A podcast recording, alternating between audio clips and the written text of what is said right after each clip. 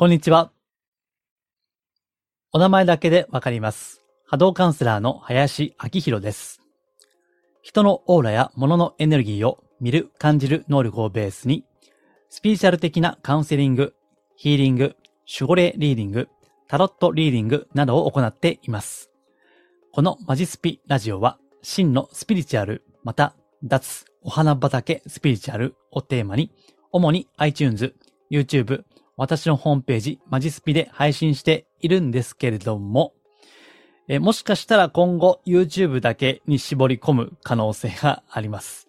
えー発信の仕方としていろいろ試行錯誤してまして、もしかしたら YouTube だけになるかもしれません。えーその際は事前に告知いたしますので、えーお手数おかけしますけども、えどうぞよろしくお願いいたします。えでは、え今日のテーマですけども、神社で願い事が叶う参拝作法のコツ。え神社で願い事が叶いやすくなる参拝のマナーですね。えそういったことを話してみたいと思います。え実はですね、これに関しては、2021年の10月14日付のブログでですね、え書いてはいるんですけれども、え全員が全員ですね、ブログをご覧いただいているわけではありま、ないかと思いますので、改めて大事なことですから、まあ、前回もそうですね、神社ネタでしたけども、今回も、え神社について述べたいとえ思います。えすでにブログをご覧の方はですね、え復習で使ってください。まあちょっとあの、ブログとは違うことを多分喋るかなと思いますんで、合わせてご参考にしていただければ幸いです。えではですね、えっ、と、お知らせは、えーですね、特にはないんですが、えっ、と、もしかしたら今後またセミナーを再開するかもしれません。えしばらくお休みしてるんですけどね、またやってくださいというリクエストを、えちょうどこの昨日もいただいたばっかりでですね。ですんで、またあればあ告知をいたしたいと思います。はい。では本題に入っていきましょうか。えー神社で願い事が叶う参拝作法のコツですね。えっと、これはですね、神社お好きな方で、よく参拝もされてる方でもですね、え意外とご存知でない内容も含まれるかと思います。え実際ですね、えブログを発信した後ですね、あの、知りませんでしたと。あ、そういうこともあるんですね。へえ、みたいなですね、ご感想もいただいています。のでですね、慣れてる方ももしかしたら発見があるかもしれませんので、えーお聞きいただきたいなと思っています。はい。えっと、ではですね、今回マナーなんで、あの、気持ちとかその願い事の内容とかね、そういったことはまた別の機会に発信をしようと思います。今回は形、マナーですから、これを聞けばすぐ実践できることですね。えーやる気持ちさあれば、もう今日からでも実践できることなんで、ぜひですね、えーご参考にしていただければと思います。はい。えーでは、まず、概要を言いましょうかね。え神社で願い事が叶う礼儀作法としてですね、えまずは、身だしなみですね。えー三つの身だしなみと、あとは三つの礼ですね。礼。うん。まあ当たり前っちゃ当たり前なんですけどね。でも意外とできてないことがあるんですよね。うん。あの、そういったことをご説明していきましょう。はい。えーでは、まず3つの身だしなみということで、1つ目が、服装を整えること。え2番、えー髪型を整えること。3番、えーおでこを出すこと。ね当たり前ですよね。ただまあ3番はちょっと、あの、初めて聞く方もおられるかもしれませんね。はい。えーでは、まず1番、服装を整えること。まあ当たり前っちゃ当たり前ですよね。もうあのー例えば正殿参拝、まあ正式の本殿の中まで入って参拝するような、えーそういったことであれば、まあ男性であればスーツですよね。えー女性であっても、まあフォーマルな、まあ、格好をするというのはもうこれやってる方であれば、えーご存知のことと思います。えーまさかですね、えー半袖短パンで、えーいくら暑くてもですね、えそれで、えー正殿正式で参拝する方はさすがに、えーいらっしゃらないかと思いますので、まあ、ご存知かと思います。うん。ただですね、まあ、たまにですね、ちょっと服装が ちょっと親という方もおられるんで、まあ、当たり前といえば当たり前なんですけども、えーお願い事、もしですね、深い、あの、強い願い事があるんであればですね、まあ、神様の前で、えー恥ずかしくない格好をするということですね。えーもちろん、ハイブランド、全身ハイブランドでなくてもいいんですよ。あの、全身、まあ、プチプラって言われるね、安いやつにも結構なんで、まあ、とにかく、まあ、男性であれば、まあ、エール付きの、えーシャツとか、えージャケットとかね、えー靴はきれいにするとか、まあ、そういった当たり前のことですね。えー、それが、まあ、服装を整えるということですね。はい。えー、そして、まあ、その続きですけども、2番、髪型を整えること。まあ、これも、まあ、当たり前っちゃ当たり前ですよね。えー、ボサボサの髪型とかね、いうのはちょっとやっぱりどうかと思いますんで、うん、あの、それを、まあ、安い、あの、1000円カットでもありますからね、あの、それを使って、まあ、安いところでいいですよ。とにかく、まあ、清潔感があればいいんで、えー、そういったことを心がけるといいと思いますね。で、あの、まあ、これね、ちょっと言葉の、なんて言いますか、えー、シャレなんですけど、髪の毛、神。まあ、神はね、あの、神様の神みたいなね、神。それにも通じるという、まあ、これは、あの、説なんですけどね、あくまで。そういったこともあるんですよ。だから、まあ、いずれにしても、まあ、髪型をちゃんとするのは越したことはないということですね。はい。えー、そして、えー、次の3番、おでこを出すこと。えー、これがですね、ちょっと初めて聞きましたという方が、え、おられました。まあ別にあの、これ必須ではないんですけども、あの、なんて言いますかね、おでこを出すっていうのは、まあ心理学的にはですね、まあ自己開示につながるわけです。まああの、例えばですね、まあ有名な方でいけば、米津玄師さんみたいにね、あの、あの方、ちょっとわからないじゃないですか。あの、目目まで髪の毛で隠れてるんで、あの、素顔がちょっとわからない感じですよね。あの、まあ、ああいった方なんで、まあ、まあ、一流の方ですから、あの、あれも天才感が出るじゃないですか。ああいう感じはね。だから、まあ、一部の方は、あの、あれでもいいと思うんですけども、一般の方がですね、まあ、特に神社参拝しようという場合ですね、やっぱりおでこを出すっていうのは、まあ、大事かなと思います。うん。あのね、これブログには書いてないんですけども、あの、運がいい人とかね、まあ、ついてる人っていうのはね、おでこが綺麗なんですよ。うん。まあ、これはあの、あれですよ。あれ、子供で、あの、シワがなくてね、お、おでこが綺麗とか、あの、年いってるからシワがあるとか、あそういったことではないんですよね。まあ、もちろんね、あの、子供の方が、まあお、おそらく肉体的にはツヤツヤしてるかと思いますけども、えー、基本的にですね、幸が薄いとかね、運が良くないとかいう人は、おでこはね、なんかカッサカサなんですよね。うん、なんか、なんていうかな、あの、黒ずんでるというか、ちょっとうまく言えないんですけども、なんか、ドヨーンとした感じっていうのが、まあ、おでこには出ると言われています。これは、あの、人相学ですね。人相味。うん。人の顔ですね。顔の層。え、眼相とか人相とか言いますけども、え、そういったことでもですね、おでこというのは、ツヤツヤしてることって大事なんですね。まあ私もちょっと偉そうに言うの 言う言うようですけども、おでこは結構ツヤツヤしてるっていうふうによく言われます。ね。それは、あの、まあ、自分で言うのもなんですけどね。あの、そういった場合っていうのは、私特にあの、洗顔とか一切やっていないんですけども、まあ、それでも結構ツヤツヤしてるんですよね。まあ、やっぱりまあ、職業柄ね、あの、神様へ感謝とかいろいろ言ってますから、まあ、それでなんかカサカサしてるとかね、黒ずんでるとか、ちょっと違うじゃないですか。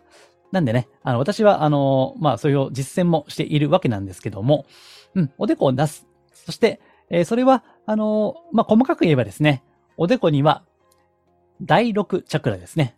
第6チャクラ。えー、チャクラわからなければググってください。まあ、あの、人間の、なんていうか、オーラ的なエネルギーのセンサーみたいな感じですね。まあ、7つのチャクラなんてね、よくスピーチャル業界では言われますけども、おでこには、ん直感とか洞察とかね、えー、それを司る第6チャクラ。だから、えっ、ー、と、インドの修行僧なんかが、そのおでこに、あの、赤いポチみたいなのつけてるじゃないですか。あれね。あれは、あの、単にファッションでやってるわけじゃなくて、第6チャクラ、え第3の目ですね。第3の目。えそれを開眼するという、まあそういったおそらくは願いのようなことを込めていると思うんですね。ですから、第3の目が開く。あ、そうそう。私ね、あれですよ。そういえば。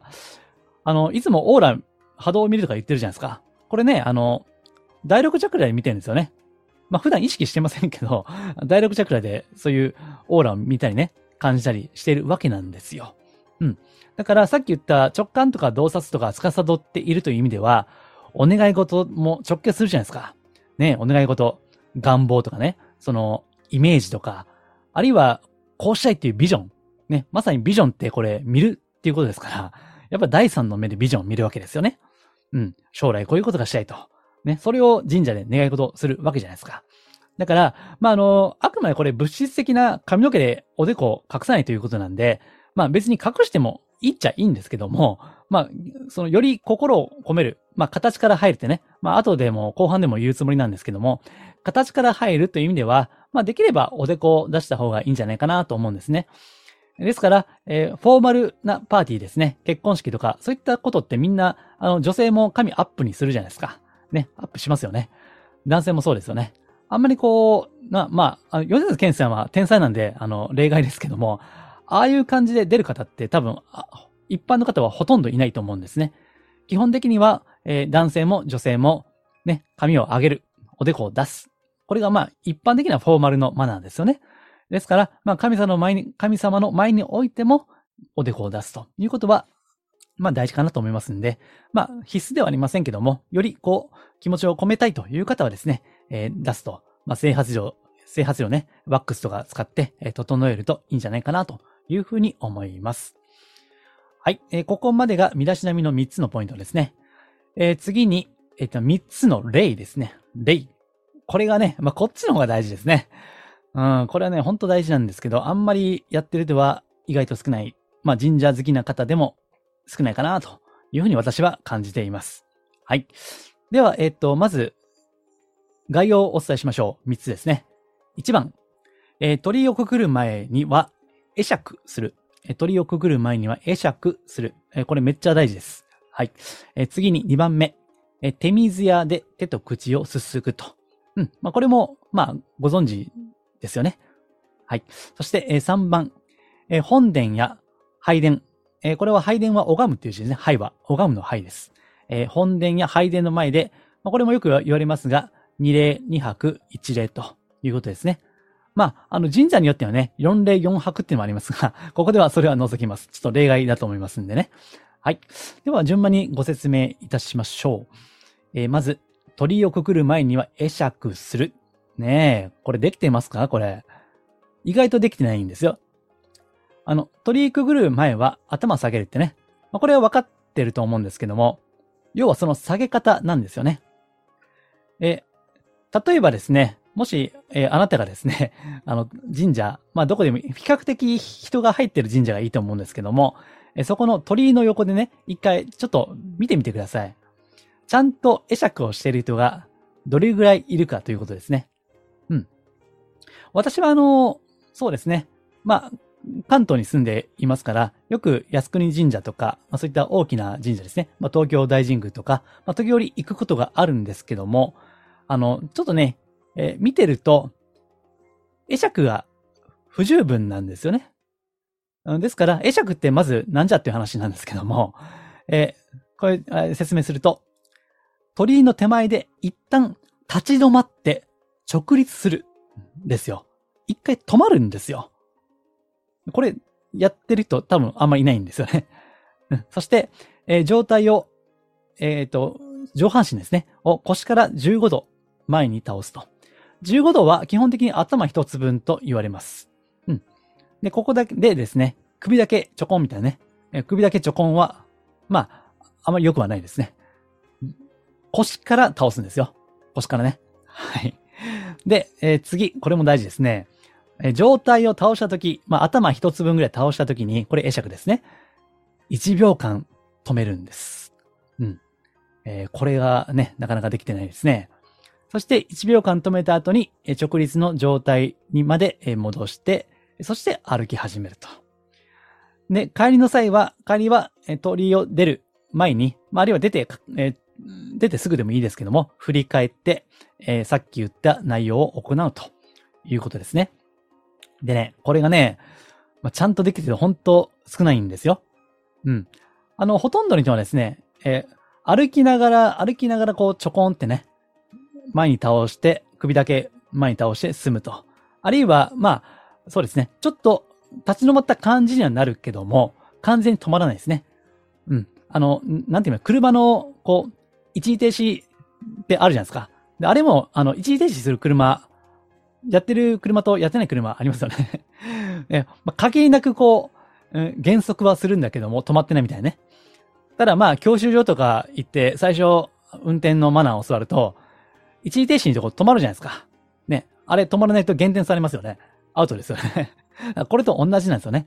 ただ、車でも、まあ、減速はするけど、止まってる車はあんまりいないわけですよね。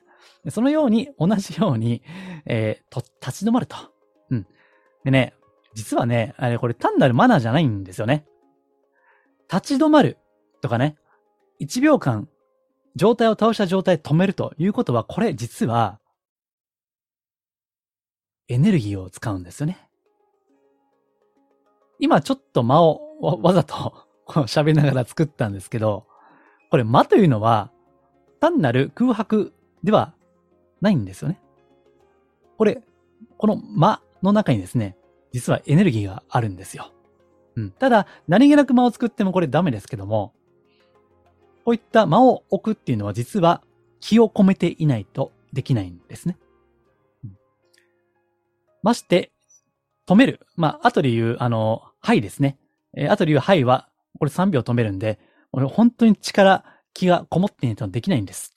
ですから、その気を込めるということが、そのまま願い事の、その願いの深さですね。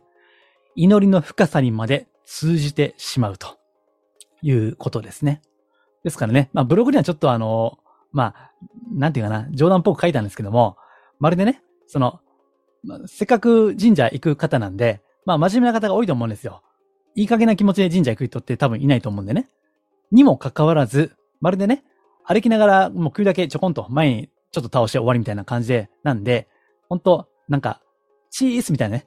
チー、チースみたいな、あの、そういった感じなんですよ。うん。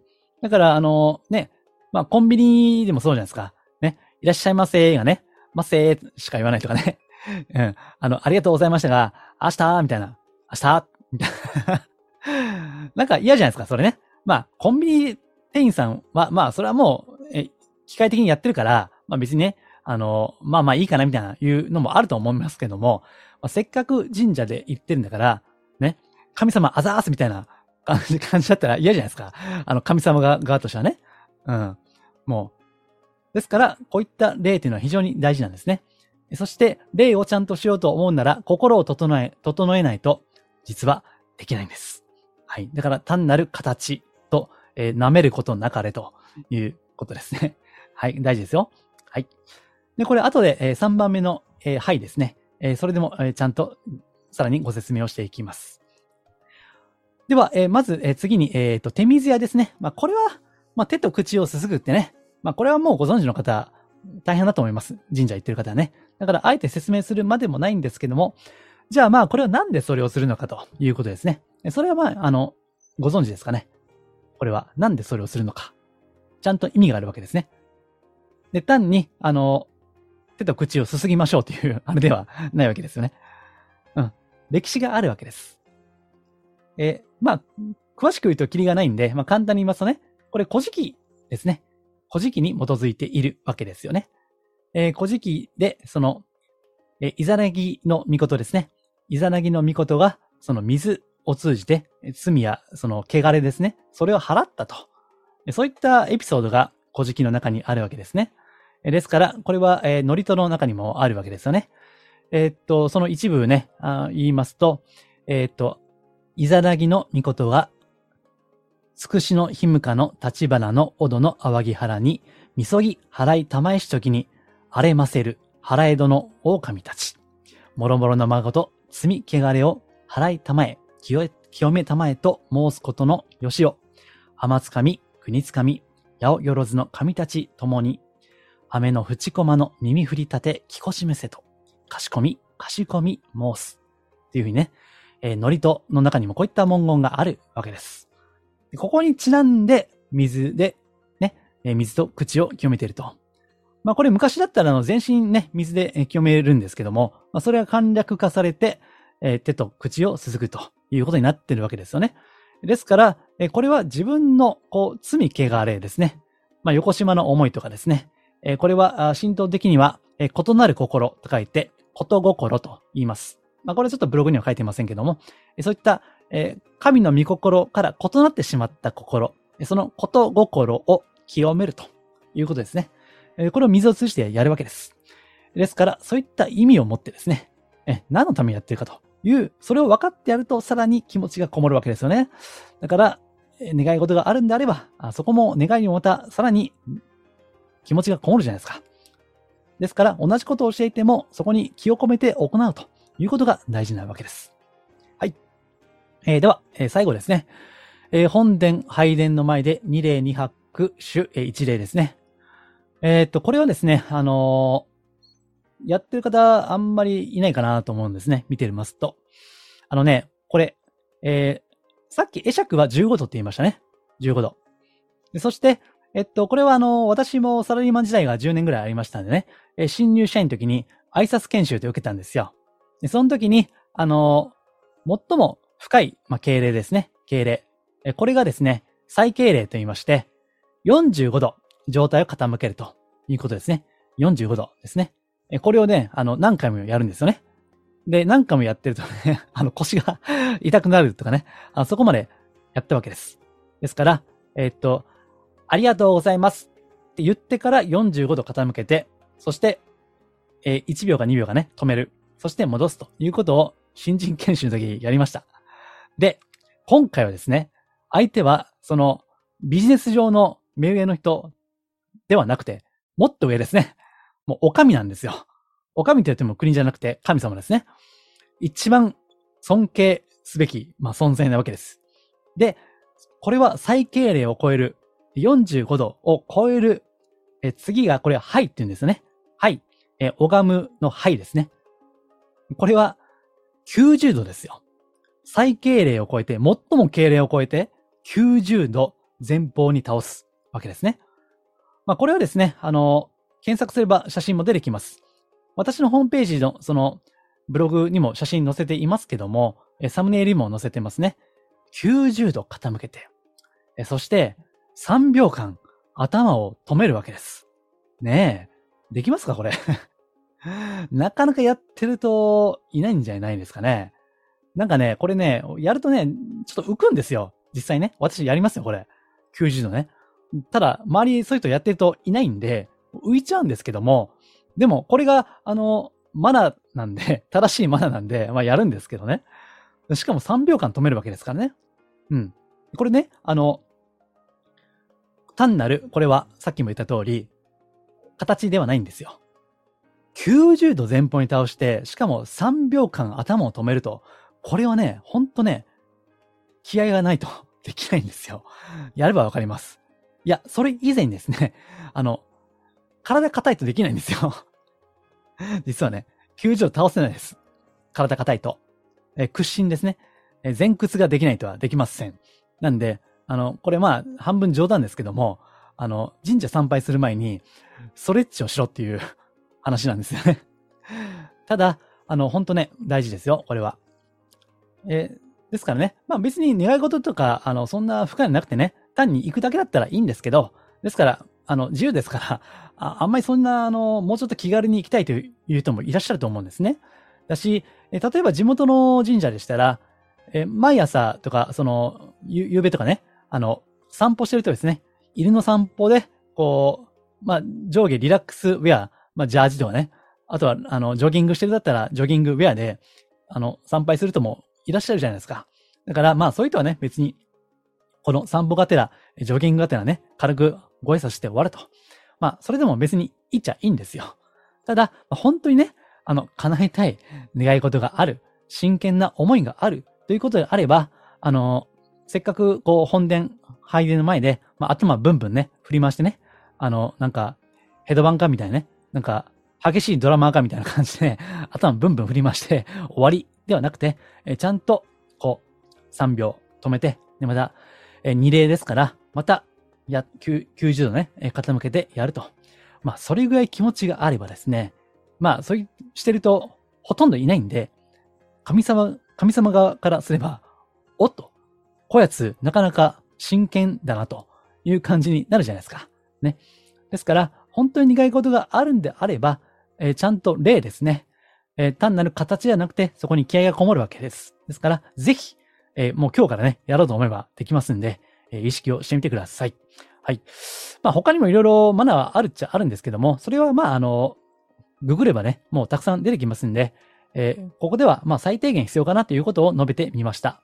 えー、まとめますと、えー、みなしなみでは、えー、服装を整える、えー、髪型を整える、えー、そしておでこを出すということですね。えー、そして礼ですね、えー、気をつけるポイント、えー、鳥をくぐる前は会釈をすること、え2番の、え2番目に、え手水屋では心身の浄化ですね。え罪汚れを払うんだということを意識して、え手と口をすすぐこと。えそして、え最後に、え本殿や拝殿の前では神様への最大の敬意を持って、はいですね。90度状態を傾け3秒止めるはいをすることですね。えー、もう今日からでもできることですから、ぜひですね、えー、実践をしていただいて、えー、せっかく、あの、神社行く方はですね、あの、そういった神様とか、あの、そういったスピーチャル的な事柄に対して真面目な方が多いかと思います。